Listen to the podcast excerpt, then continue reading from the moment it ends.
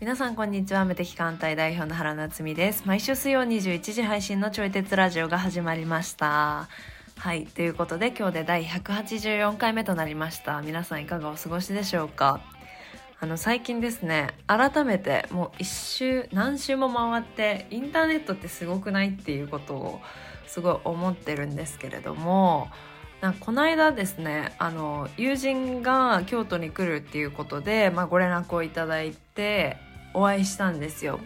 でもうすごいさまあ共通の趣味もあるからマシンガントークしてすごい濃厚な時間を過ごして帰ったの。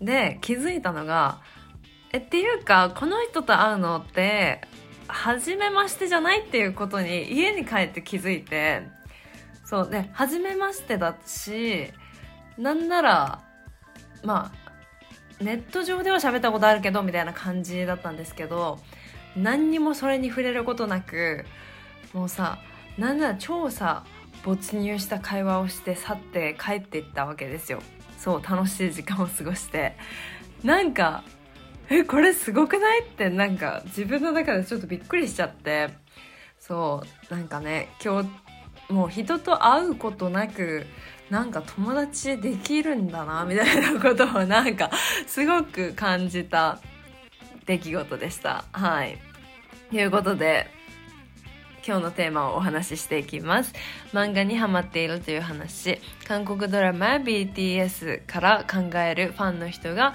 作品を拡張していく流れ誠実であるということ尖ったものを貫く人のための生存戦略などといった話をしておりますちょい鉄ラジオは唯一の自分に向き合うきっかけになるラジオという立ち位置で発信をしていきますので聞いてくださる皆様が何か考えるきっかけになったらと思いますそしてお相手はご教育業界でご活動されております佐伯和也さんですそれでは本編スタートです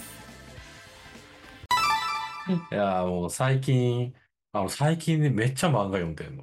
えあのね、漫画読む数がね、めっちゃ増えた。はあはあはまあ、もっぱら Kindle で読むんやけど、あはいあのーえっとね、呪術廻戦とか、あああのーチェンソーマンって知ってる最近話題ですよねそう、チェンソーマンアニメ化されて、はで、今期からアニメが放送されてるんやけど、いはで、あの別の知り合いからおすすめされたのもあって、チェンソーマンも漫画買って読んでいみて、何系ですかちなみにチェンソーマンはいチェーンソーマンは、えっとね、一応なんかダークファンタジーみたいになるのかなえー、えっとね、グロい系。あすごそういなんだ。めちゃくちゃグロいよ。へえーめちゃくちゃグロいのに、週刊少年ジャンプで連載してる。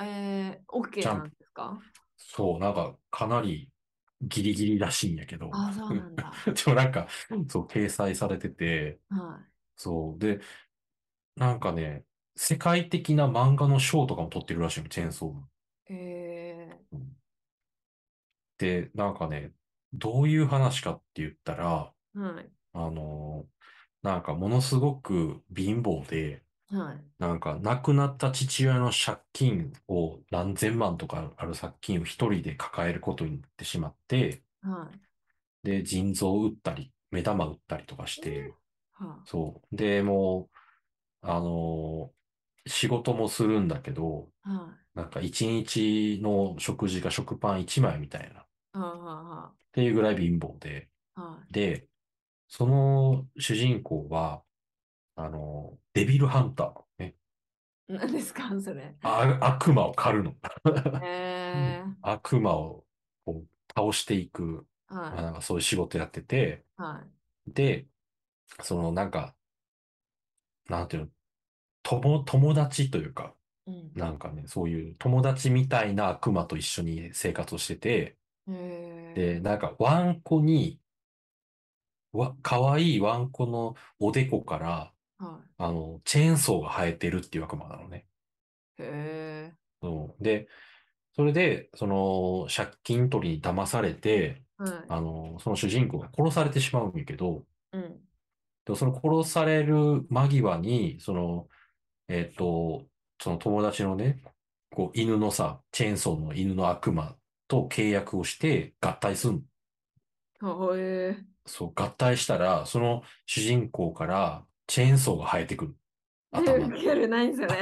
あ、まあ、そう、牛、チェーンソーが生えてきて、そう。で、それで、なんか、悪魔を倒したりとか、いろいろしていくんやけど、はい。なんかね、この、なんかね、作品の、なんか面白いなって思うところは、はい。なんかもう、もうそのさ、設定からぶっ飛んでるじゃない確かにぶっ飛んでる。そう。で、その設定だけじゃなくって、その中に登場する人たちの頭のネジもぶっ飛んでんのよね。あーはあはあはあはあ。そう。なんかもう異常な人ばっかりが出てくるの。えー。そう。なんかそれがまた面白いし、うんうんうんで、結構いろんな伏線も張られてるみたいで、うん、はい。そう。なんかそのあた頭のネジがぶっ飛んだわけわからん作品かと思いきや割と伏線も多いみたいな。うんうんうんなうんんか、そう。意味わからないストーリーと見せかけてちゃんと組まれてるストーリーみたいな。あーはあはあはあはあ。そう、まだね、ちょっとね、あの、何最新刊まで読めてないから、はいちょっと伏線がどう回収されていくのかでは、までは分からへんけど、はい。そうでも結構簡単に人死んでいくし、うん。うん、なんかね、もう、グロい描写もいっぱいあるし、はい。なんか、すなんかね、すごいの、規模、規模感、人が死ぬ規模感とかもすごかったりとかして、へえ。いや、これはね、ちょっと、俺の言葉ではうまく説明できないから、ぜひ読んでみてほしいんだけど、はいはいはい、はい。まあ、ちょっとグロいのが大丈夫な人はね、グロいのが大丈夫な人はぜひ読んでみてほしいけど、はいチェーンソーマンはね、なんか、最近読んだ漫画で結構ヒットしてる やつの一つへよーね。うんっていう漫画を読んだりとか、はい。そう。で、そう、なんかそういう流行りの漫画も読みつつ、はい。で、あと最近読んで面白かったなと思ったのが、あの、ちょっとね、エッチな漫画なんやけど、あはい。の、2.5次元のリリアっていうえー漫画があって、はで、この漫画は、なんかね、あの、絵がめちゃくちゃ綺麗、繊細で。い。へえ。すごく綺麗な絵で、で、なんか少女漫画かなっていうぐらい綺麗なのよね。はあはあはあ。そう。えっとね、でもこれもなんか、ジャンプ系列の雑誌に多分、少掲年載されプラスって書いてある。あ、そうそうそうそう。で、ちょっとね、おっぱいとか出てくるからさ、なんはかい、ちょっとエッチな感じではあるんやけど、はそう、でも、あの、どんな話かって言ったら、い。はえっとね、コスプレをする話なの。い。へえ。で、そのコスプレをすることに関して、うん。なんかね、ものすごい深い哲学がいろいろ語られてて、へえ。そう、例えばその、コスプレをするのか、 つはまりい。自分、その自分がコスプレをすることを愛しているのか、はい。 それとも、そのキャラになりきることを愛しているのか、どっちなんだろうって悩むシーンがあったりとか、えーそうなわんかだるなんか、そう、だから、コスプレをするっていうのだと、はい。言ったら、自分の好きなキャラクターにもなるし、別のキャラクターにもなるし、いろいろやるんだけど、はい。でも、そのキャラクターが好きだから、愛しているから、コスプレをするんだってなったら、はなんか、そのこキャラクターになりたいんだよね、自分がね。い。ああ、なるほどね。うん。そう。っていうので、はい。なんかね、主人公がね、悩んだりするのよ。はあ。そうえ、これ自分男の人が主人公。女えーっとね、主人公は男の人やね。はいはいはい。うん、で、ヒロインがいっぱいおるって感じ。あそう。なんかね、オタク、オタク文化がなかなか色濃く描写されててね、読んでて結構面白い。ー第1話パラパラ見たけど、確かにエロそうな感じ。そう、エロそうな感じやけど、なかなかね、話は深くて面白いよ。でもなんか分かる人には深いみたいなのが今流行ってるんですかね。ああ。まあ確かに万人受けっていうよりは、はなんか尖ってる作品の方が受けてる感じはなんとなくあるかな。い。ねえうん、新しく出てきたさっきのさ、チェーンソーマンとかも多分はい、読者を結構選ぶ作品かなと思うよね。確かに、グロ、グロな時点で、そうですそうそうそう。見れるグロ見れないがあるから。そうそうそうそう。ほんでもって頭のネジぶっ飛んでるからさ、みんな。はいなんかそのわけわからなさに抵抗があるないと かね。ああ、確かうに。ん。あったりとかするし。はい。うん。でも私がチェーンソーマン見たのは、あれでした。なんかネットでバズってたのが、あれ、うんうなんん。かチェーンソーマンのオープニングの構図が映画から撮ってきてるみたいな。見ま映した画そう、映画の有名な映画のシーン、うんっていうか、オマージュみたいな。えー、えーそうなの。はい。だからもう、うん本当にあらゆる映画うん。のシーンをうん。オマージュしてて、あそれをー特定した人たち が映画あ。と一緒に並べてみたいな。 あ、そうなんや。で、結構えーやっぱ著名な映画だったりするみたいで、はいはいはい。えー、ちょっと探してみよはい。でもそれ見て思ったのが、なんか、う。うん。パクリとオマージュとはみたいな感じにもすごい思いまいす。やー、境界線難しいよね。難しい。うん。うんなんか最近、すごい、うんあなんかおもろいなと思った話うがあんうんって、うん。なんかまあ韓国ドラマでめちゃくちゃうんこうヒットしたっていうか、私も大好きだったうん。シスターズっていう韓国ドラマがあって、ポスターズ。シスターズ。シスターズ。違うわはい。うん。で、なんか共有されてる情報としては、うん。なんか若草物語からインスピレーションを受けましたみたいなうん。うん。こと、童話っていうか昔の話ですよね。うん。うん。で、結構、あ、まあ全然オマージュとかと関係なくなってきちゃうかもしれないんですけど、うん。うん。うん。なんかインスピレーションを受けてで、うん。まあ、ミステリーなんですよ。うん。うん。で誰が怪しいんだろうみたいなのを、はいはい。みんな考察していくんですけどうん。多分作者の人的にはうん。なんとなくざっくりうん。こうインスピレーションを受けたみたいな感じだったと思うんですけどうん。うん。うん。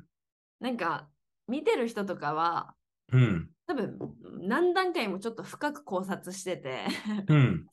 若草物語にこの人の役はこうだからっていうことはあの人が怪しいのではないかなとか、うん。うん。うん。なんか多分作者の想定の先を言ってたっていうかうん。うん。だから全然怪しくない人うん。が一人いたんです。あ、だから結果的にはいはい怪しくない人がいたんですけど、うん。うん。でもずーっとその人が最終回まで疑われてるっていうことが起きてて、 うん。ほうほなんて言うんだろう。この人うんは、なんか、う。うん。この人が本当の悪いやつなのではないかみたいな。うん。で、なんか物語的にも辻褄が合うみたいな。うん。うん。でもその人はもう最終回の直前まで悪者ってなってたんですけど、みんなの中はで。いはいはい。でも全然違ったみたいな。 うん。ただのいい人だったみたいな。あ、そうなんや。そうそうそう、ことがあうる。んうんうんなんか、その、最近思ったのが、うん。うん。この、なんかオマージュかもみたいなのを察知した視聴者さんの方が、うん。もっとオタクっていうか、もっと詳しくて、もっと先に行っちゃうみたい な、っああー。ていうことがあるし、うんうん。でもなんか BTS のミュージックビデオとかもそんな感じなんですよ。うんうんうん。なん、か、こんな感じで、みたいな感じで、うん。う。なんなんとなくオマージュみたいな感じで分かった瞬間に、うん。オタクたちがすごい特定してみたいな。うんうんうん。あメンバーもなんか自分たちが想定してたよりもなんか深く考察してる方がいてみたいな、びっくりしたはいみはいはいたいなことを言ってて、あ。うん。でもなんかそんなに詳しい人たちがいたら、その人うたち、ん。 BTS は多分その人たちも納得させるようなものをう続ん。きで作ってるっていうか、うんうんうん。ですけど、うん。そのなんかその視聴者のその情熱っていうか、ああ。視聴者めっちゃ詳しいみたいな。視聴者の情熱ね。はい。あるっていうね。のがなんか今のはいネット社会だからこそ。そうそうそうそうそう。ねだからチェーンソーマンのなんか映画オタクの方々がはいはいはいごくはい特。定してたんですよ。うん。ああ、なんかちょっと話ずれるんやけどさ、その視聴者の情熱っていうのでね、最近ちょっと感じてるのが、はいあの、スプラトゥーンっていうゲームの、はい。あの、まあ、3作品目が9月に出たわけですよ。はいはいはいはい。で、やっぱゲームが出ると、必ず存在するのがバグなのよね。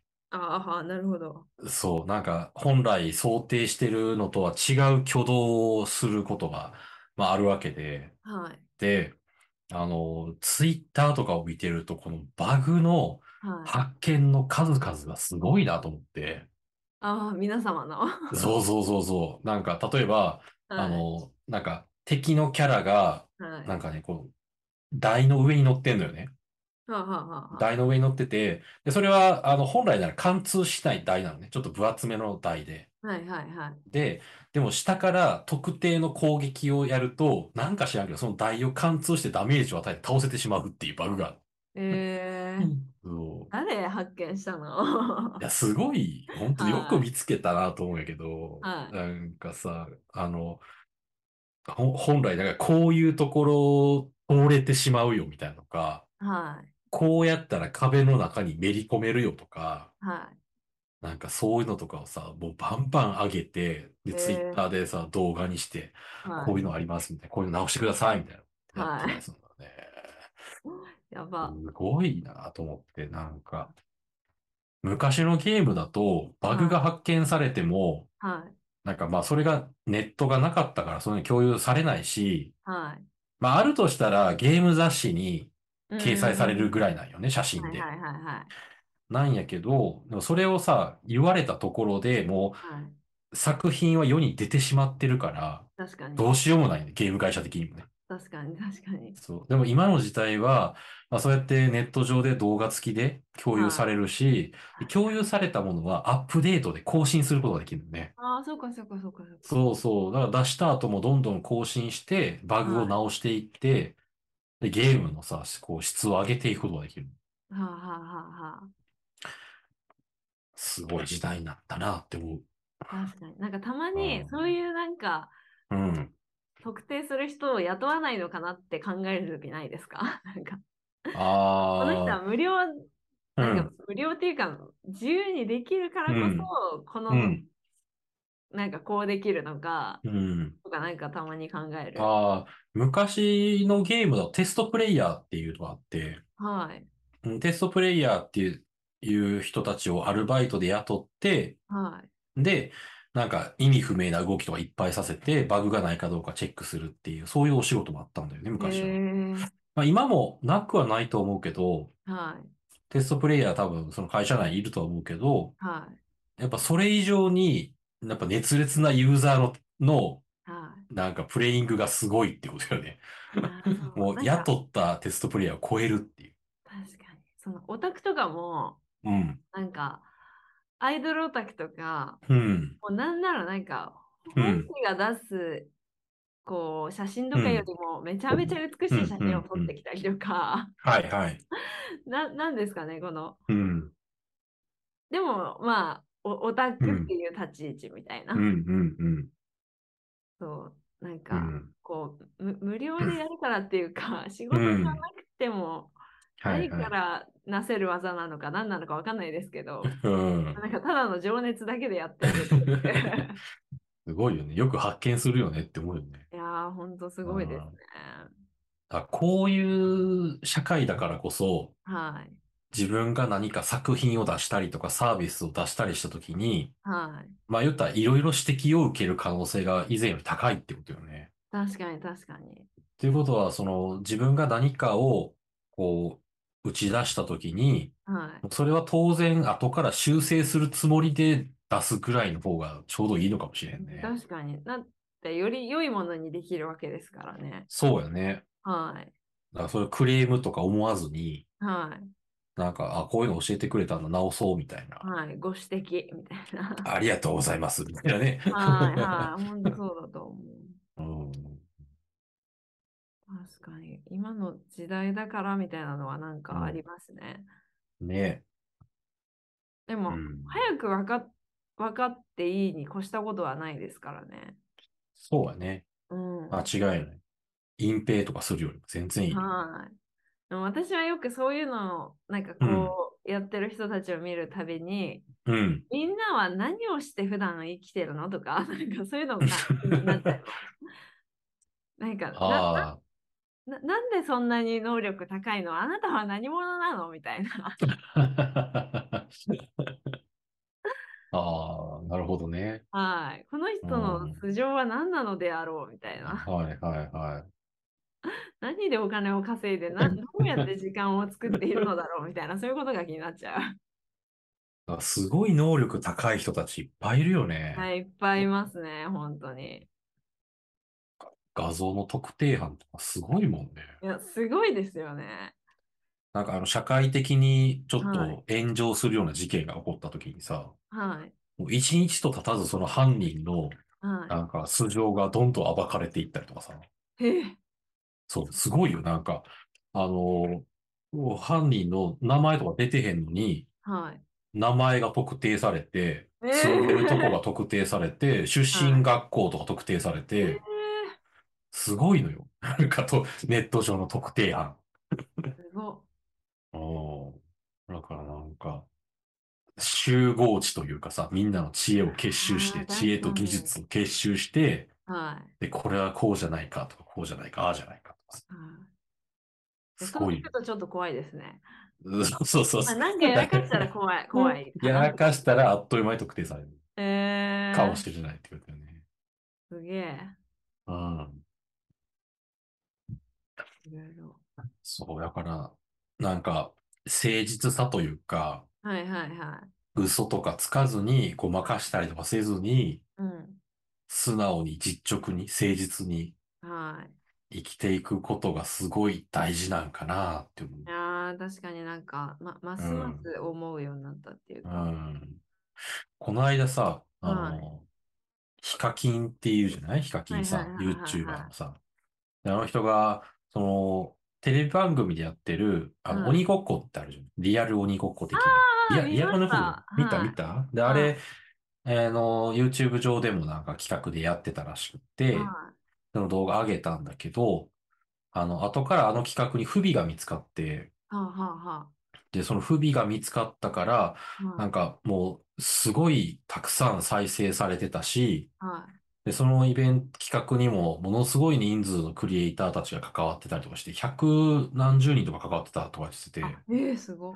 そう、だからものすごいお金も動いてたのよね。はっていうぐらいの渾身の企画で出したやつなんやけど、い。はでもその不備があって、い。はい。その不備のせいで、ちゃんとそのゲームとして成り立ってるの、成り立ってると言えなくなったみたいな状況があったんよね。ちなみにそれって、うんうん。み視聴者はわかる感じなんですかうーんとね、いや、わからん。なんか、俺もその謝、謝罪動画しか見てないから、ああ、はあ、はあ、はあ。実。際のところは見てないんやけれども、はい。あのーえっとね、多分視聴者目線ではわからないようになってて、はで、その参加していた他の YouTuber とかが、あれおかしいんじゃねみたいな。い。ああ、なるほど。はあ、はあ、はあ。で、気づいた。で、それが、あの、まあそういうことがあって、はい。そう。で、それでもう、その事実が発覚したときに、すぐにヒカキンさんははい。動画を消した。え動画を非公開にして、ー、はい。で、その、まあこういう不備がありましたっていう、その説明と謝罪動画を出したのよね。えー、そう。で、それによって、ヒカキンさんの好感度が爆上がりしてる。へえ。そなんか誰かがう。うん。もしかしたらチクるかもしれない。そうそうそう。だから、他から、はなんかそういうさ、チクられて、い。はい。やっぱ出るよりも、やっぱ自分からそういうのを認めてはい。やる方がはい。いいよねっていう判断なんだろうね。えー、すごだからこの決断の速さと行動の速さがすごい。っ。し確かにうん。で、なんかその不備があったっていうのをヒカキンさんに教えたのは、あのヒカルさん、ヒカルっていうじゃない。はいはいはいはい。あの人が、はい。その、知り合いがそういうふうに言ったよ、言ってたよっていうのをヒカキンさんが教えたって。ほうほうほうほで、その時にヒカキンさんがこう涙を流しながら、う。はい。なんか今まで一点の曇りもなくやってきたのに悲し、悔しいっていうえ言ってたんで、ーだから本当にこう実直にというか誠実はいにずっとやり通してきたからこそ、はいあの、そういう不備が見つかって、うんで、すごい力を入れてさ、やってた企画でもあったから、はだからそれをこうみんなに認め、見て、見てもらえなくなるのはすごい悔しいみたいな。いえーそう。なんかこの、さ、ヒカキンさんのこの態度からは、なんか、俺も学ぶところがいっぱいあるなと思って、その謝罪動画を見てた。へーそう。うん。なんか実うん直であることも、なんかう有ん有名な人は求められちゃってるっていうか、良くも悪くも。うなんかせん誠実さが、うん。ね、なんか必須というか、うん。なんかももしものことがあったらうね、っん。うん。て考えるとすごく、うん。なんか今まで以上に求められちゃってるような気うが。ん。うん。そうね。うんなんかある種、こう、聖人君子に近づいていくというか、ああ、ほんとそうですね。うん。なんかそのいや役割をヒカキンさんはなんか担っちうゃん。まあ、にうんうんなってるっていうのをなんか把握し、自分でも把握してそうっていうか。うんうん。そう、ああのヒカルさんが、はいやっぱ王には勝てないって言ってた。へえ、ヒカキンさんに対してね。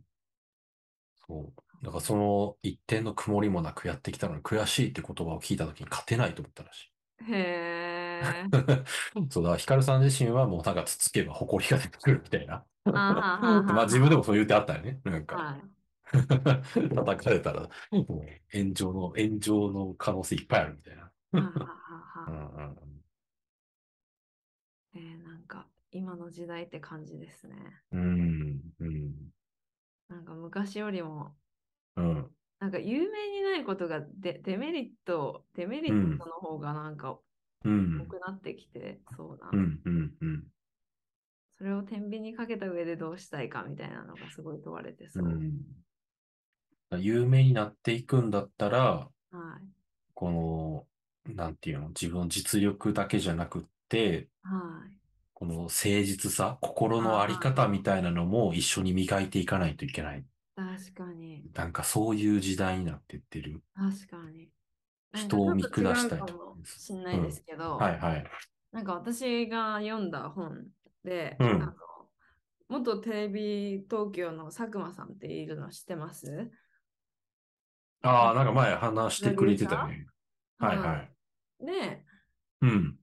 まあ、オールナイトニッポンとかやってたりとうんか、うんうゴッん。ドターンやってたり、うん。あちこち踊りとかやったりしてる人なんですけど、うんうんその人の本にあったのが、うん。うん。なんかこうギスギスさせないみたいな、なんかあの人と気まずくなるとか、なんかうん。こう結構なんだろう、もうさ前回の話ともちょっとかぶるかもしれないんですけど、うんうん。別に付き合いたい人とだけ付き合ったらいいじゃないみたいななんか考え方もあるじゃないですか。うんうんだけど、うん。うん。なんて言うんだろう。自分はそうするんじゃなくて、うん。あちょっと佐久間さんが言ってる言葉とはちょっと違うんですけど、うん。なんか角を立てないみたいなうん。ことをすごい大事にしてるみたいな。はいはいはい。なんかまあ、尖った番組とかやってって、うんやっうんてそうなプロデューサーって、まあ、勝手にですけど、うん。あの番組つまんねえとか、なんかあのプロデューサーつまんねえとか、なんか言いそうっちゃ言いそうなイメージとかあるじゃない。はいはい。イメイメージ的にね。はい。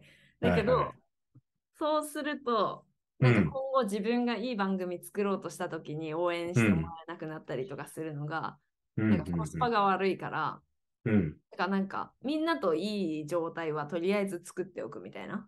うんうん。ななんだろう多分なんかもっと表現違ったんだけど、うん。なんか結構衝撃だったっていうか、か角をただ正せないっていうか、うん。そうそう。なんか誰かを悪くするとか、悪者にするとか、そういうことは絶対やんないみたいな。で、気まずくなったら、もうこれから先、うん。もったいないっていうか、はいはいはい。なんかそれはすごいコスパが悪いみたいな言い方をして、うん。だからなんか、うまく収めるっていうか、二人の関係、うんうんなんかいろんな関係性がある中で、合わない人ともうまく収めるっていうのをすごい大事にしてるみたいああ、な。うん、うん、うん、でそれによって、なんか、まあ、自分がいないところで悪口言われたりとかそういうのもね、うん。ないなん、まあ、ないわけじゃないけど、うん、でもじ自分の前でいいようにしてくれた人にそういうのと、自分の前うんうにんすごい嫌な態度でしてくれうた、ん、そういうのだったらちょっと訳が違うじゃないですか。うん、うん、だからそういうのを大切にしてるって書かれてて、うん。あ確かに長期戦略としてはすごい大事なことだうん。いな。や、そうよね。はい。うん。なんかもう、人の、人の悪口を言わないでおこうっていうレベルよりも、はい。なんかそもそもその悪口を言いたくなるような気持ちにならないようにしようみたいな。あーでもそ、それ、それは絶対あると思う。なんか人のいい面を見ようとかさ、はい。人に好意的に接しようみたいな。はいはいはいはうい。んうんうん。なんかあいつムカつくな、でもこれ言ったらな、じゃなくて、そのムカつくっていう気持ちすらも自分の中で浄化しちゃうみたいそうそうそう、そんな感じだと思う。なんか、それは状況として、会社としてはあり得るから、じゃあどうする、みたいな。っな。うんうんていう、なんか、すごい頭の良さっていうか。うん。うん。絶対なんか尖ったものを作ると、それに対して何か言ってくる人は、そもそも出てくるんであるっていう前提を持った上で、うんうん。なんか自分の一手をすごいやってるみたいな。そうね。なるほどってすごい思いました、それ見てう。んうんうん。なんか、こう、ネットでいろんな情報が共有されるようになったから、はい。まあ、これはちょっとなんか俺の肌感覚で感じてることなんやけど、はい。やっぱなんか、その、一昔前よりも人のなんか倫理観の平均値は結構上がってるような気がするんだよね。うーん、確かに。なんか、こういう関わりをすると嫌がる人がいるからやめようみたいなとか、ああ、はは、それを知ってる人たちが増えてくるってことです。そうそう、そういうことをね、こ、はいはいうやっぱネット上でさ、そういう情報に触れたら、あ、自分も気をつけようって思う人はいるような気がすうんる。うんうんうんそう。で、なんか今の子供たちの話を聞いてると、はい。あ子供たちもそうでさ、YouTube とか、あの、Twitter とかでそういう話とかを多分、あの、聞いてるのよね、いろんなところから。ああ、なるほど。はあ、はあ、はそうそうそう。だからなんかそういう、なんか、例えば俺が、なんかまあこれぐらいだったらまあいいかなみたいなっていう、なんか甘えというか、あ。はいはいはい。なんかまあ、あの、ちょっとこれグレーだけど、まあまあこれぐらいしゃあないよねみたいな、うん。なんかそういうのをやろうとしたら、こう、子供たちに、いや、そういうの良くないと思うって怒られたりとか、へえ。そう、あなんか、深い倫理観持ってるなって思ったりはするんだけどへ、 え。そう、なんかちゃんとこう、誠実さ、誠実に、その、対応しようとする。その、バレてないからいいってことじゃないでしょう、みたいな。はあ、はあ、はあ、はあ、はあ。そうそうそう。なんかそういうのを子供から言われるっていうのは、すご、はいすごいことだなと思って。へうえ。ん。なんか、子供から気づかされることも多い。へえ、すごい。うんで、おそらく子供たちは、その、やっぱそういうネットの情報とか、はその YouTube とかでの話から、おそらくそういう、なんか、人としてのあり方というか、い。は考え方みたいなのを、まあ、どっかか、からか吸収してんだろうなって思う。多分ね。い。へえ。うん。すごい。すごい、本当に。その子供たちの先生に、先生とかね、なんかうん昔だったらそういう関わる大人が限られてたけど、うんうん。まさかコンテンツとかから学んでるってことですよね。それと、そうそうそうそうそうそう。うん。だそれこそさっきのさ、ヒカキンさんのさ、さはい謝罪動画とかも、おそらく多くの子供たち見てると思うし、う。ああ、そうなんだ。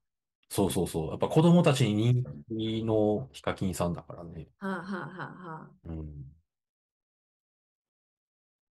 えー、すごい。そういうところから、こう、大人のあり方を学ぶ。うん。大人というか、まあ、人としてのあり方を学ぶっていう感じかな。はあ、はあはあはあ、うん。えーなんか時代は変わりましたねって感じです。そうだね。はい。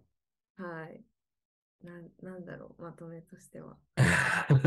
なんかいろ、こういろんな話したね。漫画の話から始ま り。はい確かにうん、なんか、だからどんどんこう尖ってるものも増えてきた。で、尖ってるもの増えてきて、その人を選ぶ作品とかもさ、増えてきたなぁと思いつつ、はい。はい。